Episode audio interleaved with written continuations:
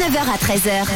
C'est John Rouge. Euh, Mercredi 31 mai 2023, aujourd'hui, journée mondiale sans tabac, journée mondiale de la loutre et bonne fête à toutes les pétronies qui nous écoutent. C'est votre journée aujourd'hui, alors profitez-en. Et en ce 31 mai, les amis, nous mettons à l'honneur un Ben.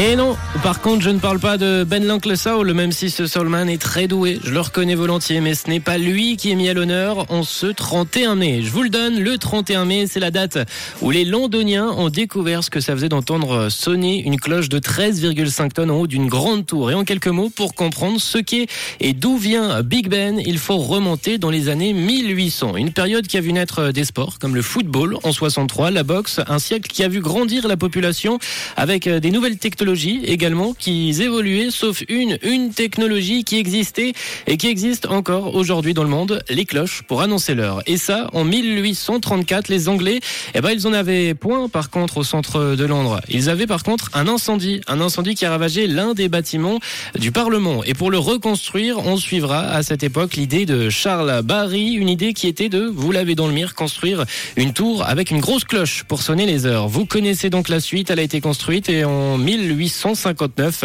Ça y est, elle est mise tout en haut de la tour et les Anglais, les Londoniens entendent pour la toute première fois le son harmonieux et mélodieux de cette cloche de 13,5 tonnes.